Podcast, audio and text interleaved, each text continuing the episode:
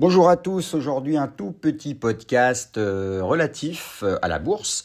On va voir qu'est-ce que c'est que le pricing power.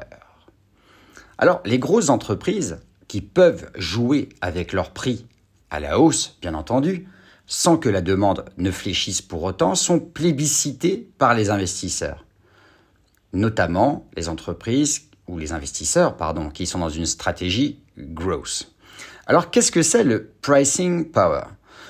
Eh bien, c'est le pouvoir de fixer les prix qui résulte en général d'une position dominante ou d'une belle stratégie marketing. On rencontre ces entreprises dans les industries du luxe, la mode vestimentaire, les produits high-tech de type Apple qui maîtrisent à la fois le hardware et le software. Bref, toute la chaîne de production. Alors quelles sont les entreprises, au contraire, qui ne bénéficient pas du pricing power?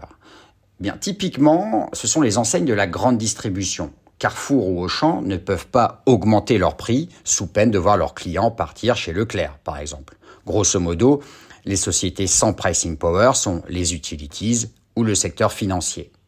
Comme disait Warren Buffett, pricing power is the single most important decision in evaluating a business. Alors quelles sont maintenant les entreprises qui bénéficient du pricing power?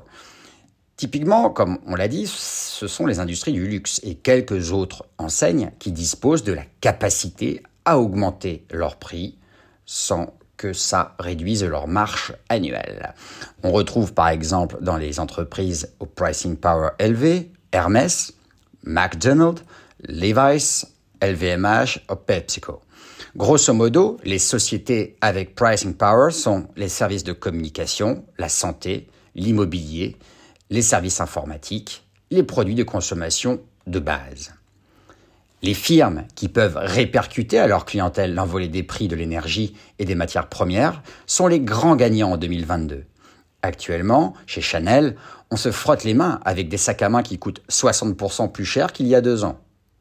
Malgré tout, la clientèle afflue et continue à applaudir des deux mains. Moins glamour, mais tout aussi efficient, prenons le cas d'Air Liquide, qui est une société qui peut également transférer mécaniquement à ses clients la hausse des prix de l'énergie. Saint-Gobain ne dit pas mieux en répercutant la hausse des matières premières sur ses produits d'isolation. Voilà, j'espère que vous aurez tout compris sur le pricing power. Vous pouvez retrouver également ce podcast en version rédactionnellement écrite sur rédactionfinancière.com. Je vous dis à très bientôt. Ciao ciao.